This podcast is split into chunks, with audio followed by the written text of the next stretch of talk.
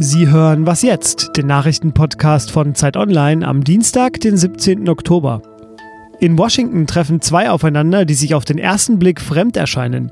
Der linke griechische Premierminister Alexis Tsipras wird von US-Präsident Donald Trump empfangen. Tsipras erhofft sich Antworten auf die Schuldenkrise seines Landes und will mit Trump über das Militär und die Rolle der Griechen als Energiepartner sprechen. Griechenland ist im östlichen Mittelmeer für Trump außerdem ein geopolitisch wichtiger Partner, denn Russland, die Türkei und der Nahe Osten sind nicht weit entfernt. Auch darum wird es wohl in den Gesprächen gehen. Und schnell noch zum Sport. Am Abend geht die Champions League weiter. Die beiden deutschen Teams, Dortmund und Leipzig, müssen am dritten Spieltag der Gruppenphase schon fast gewinnen, um überhaupt noch Chancen aufs Weiterkommen zu haben.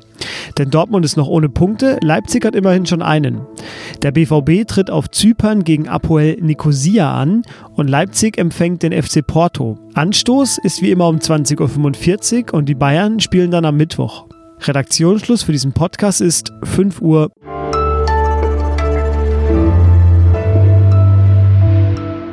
Mein Name ist Fabian Scheler. Hi. Nach den Nachrichten will ich mich heute zwei Themen besonders widmen. Zum einen den großen Fragen des Lebens, wie der nach dem Weltfrieden, denn Fragen dieses Kalibers werden in dieser Woche täglich auf Zeit Online beantwortet und was dahinter steckt, dazu gleich mehr. Zunächst aber frage ich mich gemäß dem Motto unseres Podcasts, was jetzt, Deutschland? Denn 2017, das war ja auch ein super Wahljahr mit vier Landtags- und einer Bundestagswahl. Kleiner Reminder für die, die es schon wieder vergessen hatten. Gewählt wurde im Saarland, Schleswig-Holstein, Nordrhein-Westfalen und in Niedersachsen. Und ich will nun vor den Sondierungsgesprächen am Mittwoch versuchen, ein erstes Fazit aus diesem deutschen Superwahljahr zu ziehen. Dabei hilft mir Michael Schlieben, Politikchef von Zeit Online. Hallo Michael. Hi, grüß dich. Michael, Reden wir zunächst über die Kanzlerin. Vermutlich wird sie es bleiben. Sie strebt damit einer kohlähnlichen Ära entgegen, wenn auch unter großen Verlusten bei dieser Bundestagswahl. War das eigentlich ein gutes Jahr für Sie? Ja, schon, würde ich sagen. Zumindest auf dem Papier. Also von vier Landtagswahlen hat sie drei gewonnen, die CDU, und darunter auch so wichtige Länder wie Nordrhein-Westfalen, Schleswig-Holstein, die sie beide zurückerobert hat sozusagen. Also ganz schlecht war das Jahr 2017 für die CDU nicht. Sie hat auch bei der Bundestagswahl, also Merkel persönlich, was geschafft, was auch nicht so häufig vorkommt in der Bundesrepublik. Sie ist nämlich zum vierten vierten Mal als Kanzlerin bestätigt worden. Zwar nicht mit einem bombastischen Ergebnis, aber doch mit so guten Kompetenzwerten, wie man sie erstmal nach gut zehn Jahren Regierungszeit vorweisen muss. Also insofern es ist schon klar, momentan ist, hat Merkel natürlich viel Kritik gegen sich. Die letzte Wahl in Niedersachsen war auch nicht besonders gut. Insofern zielt die Frage oder insinuiert ja so ein bisschen auch schon, dass es gerade keine ganz tolle Phase für Merkel ist. Aber wenn, wenn du jetzt nach dem ganzen Jahr fragst, würde ich sagen, war das Jahr nicht so schlecht, wie es gerade gemacht wird. Allerdings äh, zählt es nicht in der Politik, wie die, wie die Jahresbilanz war, sondern es geht um die Gegenwart, wie es jetzt für Merkel weitergeht. Der Trend spricht jetzt gerade nicht unbedingt für Merkel und sie hat eben die Kritiker in ihrer Partei äh, blasen zur Strategiedebatte und wollen den Rechtsruck zum Teil forcieren. Insofern ist es ganz spannend zu schauen, wie Jamaika sich formiert, wie Merkel sich da behauptet und ob sie da aus diesem Fahrwasser auch wieder rauskommen. Viele sehen jetzt nach diesem Jahr das Konzept der Sozialdemokratie schon am Scheideweg. Wie siehst du das? Also man kann schon sehen, dass es ein befreiender Sieg für die SPD am Sonntag war. Das war ja auch der erste Sieg bei der vierten Landtagswahl in diesem Jahr. Und auch bei der Bundestagswahl war es bekanntlich ziemlich schlecht, wie sie da abgeschnitten hat. Und insofern wurde das groß gefeiert. Das war, waren fast Prozentzahlen wie bei Gerhard Schröder, die er, wie er die das letzte Mal eingefahren hat. Also insofern kann man es der SPD von mir aus auch gönnen, einmal zu jubeln. Trotzdem wäre es jetzt für die SPD, man hat die gestern schon sich wieder auf die, auf die Brust klopfen sehen und so, äh, viel zu früh, wenn sie jetzt sagen würde, die Krise ist vorbei und wir äh, machen jetzt alles so wieder, wie, äh, wie, wie Schulz das vorgibt. Das, das wird nicht so einfach sein, weil man hat es ja in den letzten Bundestagswahlen gemerkt, über 22 Prozent kommt sie eigentlich seit Jahrzehnten oder sagen, sagen wir seit anderthalb Jahrzehnten nicht mehr. Das hat strukturelle Gründe. Zum einen hat sie inzwischen zwei Konkurrenzparteien, die es einfach vor zwei bis drei Jahrzehnten noch nicht gab, nämlich die Grünen, okay, die gibt es schon ein bisschen länger, aber die Linkspartei. Und sie hat auch Wähler verloren, wo es fraglich ist, ob sie die jemals wieder zurück ansprechen wird mit der Agenda-Politik. Hinzu kommt, dass sie eigentlich keine wirklichen Bündnisoptionen hat. Also die Linke und die SPD haben, haben bisher immer noch keine regierungsfähige Arrangements äh, gefunden im Bundestag und auch in manchen westdeutschen Bundesländern nicht.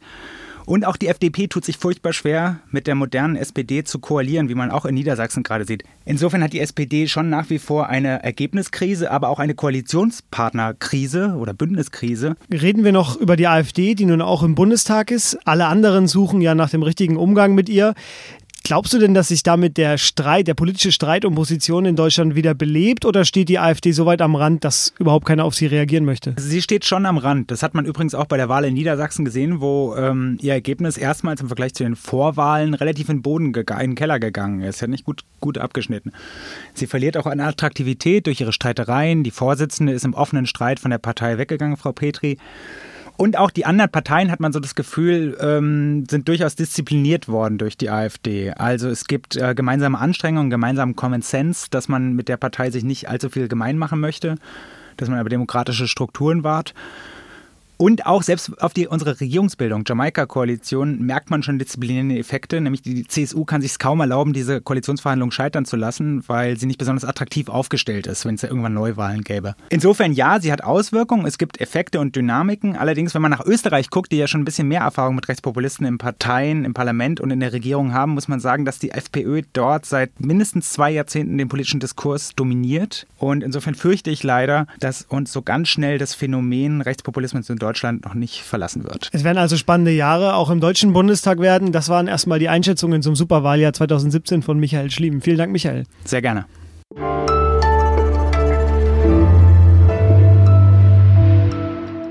Und sonst so? Die AfD ist ein echter Jobmotor.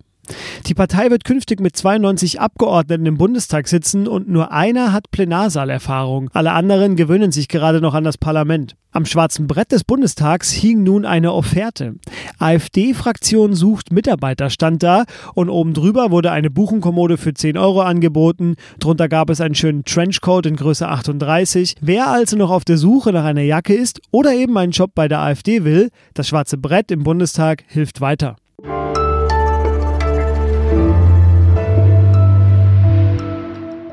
Täglich stellen sich an jeden von uns ja einige Fragen. Es beginnt im Kleinen, bei was ziehe ich heute an, geht mittelgroß weiter mit, ist mein Job eigentlich noch das Richtige?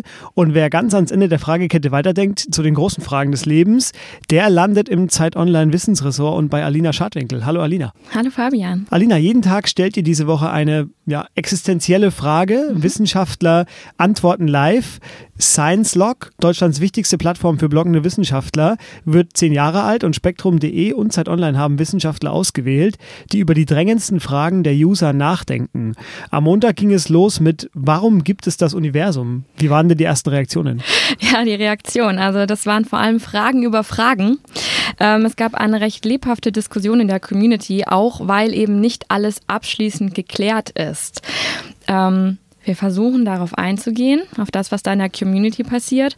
Vorrang aber hatten Fragen der 1500 Leser, die vorab an der Umfrage teilgenommen haben. Wie ist denn die Idee eigentlich entstanden? Äh, es gibt eben diese Fragen, wie du es gerade gesagt hast, die lassen einen nicht los. Diese ganz großen Fragen. Etwa, was ist das Universum? Was ist Leben? Sind wir unsterblich? Ähm, das sind Fragen, die treten seit Jahren immer wieder im Ressort auf. Auch eben, weil es immer wieder Studien gibt, die Stück für Stück diese Fragen zu beantworten scheinen. Oder es zumindest versuchen. Und mit jeder Studie wiederum kommen neue Fragen auf. Erst recht, wenn die eine der anderen widerspricht was äh, in der Wissenschaft üblich ist. Das weißt du sicherlich auch. Ähm, Wissenschaft ist ein Prozess und das ist gut. Es macht es aber halt nicht leichter, Antworten auf diese Fragen zu bekommen. Nun treiben nicht nur uns im Ressort diese Fragen um, sondern auch unsere Leser. Das zeigt sich in Mails, aber auch in Kommentaren unter Artikeln auf Facebook oder Twitter. Also haben wir uns gedacht, um unser aller Neugier willen, versuchen wir es doch mal. Schauen wir, was die Leser von Zeit Online bewegt und was in der Wissenschaft diesbezüglich derzeit als gesichert gilt. Und äh, täglich nähern sich jetzt eben Forscher ab 12 Uhr im Live-Blog einer Frage. Und das ist alles nachzulesen unter www.zeit.de slash große Fragen. Ähm, Im Laufe der Woche wollt ihr jetzt noch Antworten finden auf die Frage zum Beispiel, ob es jemals Weltfrieden geben wird oder woher jegliches Leben stammt. Äh, lass mich raten, ihr werdet das wahrscheinlich nicht abschließend beantworten können. Genau, allumfassende Antworten wird es nicht geben. Ähm, das war ehrlich gesagt aber auch nie der Ansatz für diese Aktion, für diese Woche der großen Fragen. Ähm, reizvoll ist es doch zu sehen, wie viel wir eigentlich schon wissen. Ähm, denn das ist ehrlich gesagt eine Menge. Unabhängig, ob es um das Universum geht oder Unsterblichkeit und, ähm, oder Weltfrieden. Ich meine, wir können beispielsweise bis kurz nach dem Urknall zurückblicken. Das ist nicht nur etwas, das ist sehr, sehr viel. Und mit jeder Frage, auf die es noch keine Antwort gibt, lernen wir dazu. Und äh, deshalb ist es wichtig, sie zu stellen. Ja, sehr schön. Während also die Politik die kleine Frage der Koalitionsbildung umtreibt, beschäftigt sich unser Wissensressort mit den großen Fragen des Lebens. Vielen Dank, Alina. Danke, Fabian. Und das war es auch schon wieder mit Was jetzt? Morgen werden wir ausführlich über die Sondierungsgespräche reden und bis dahin.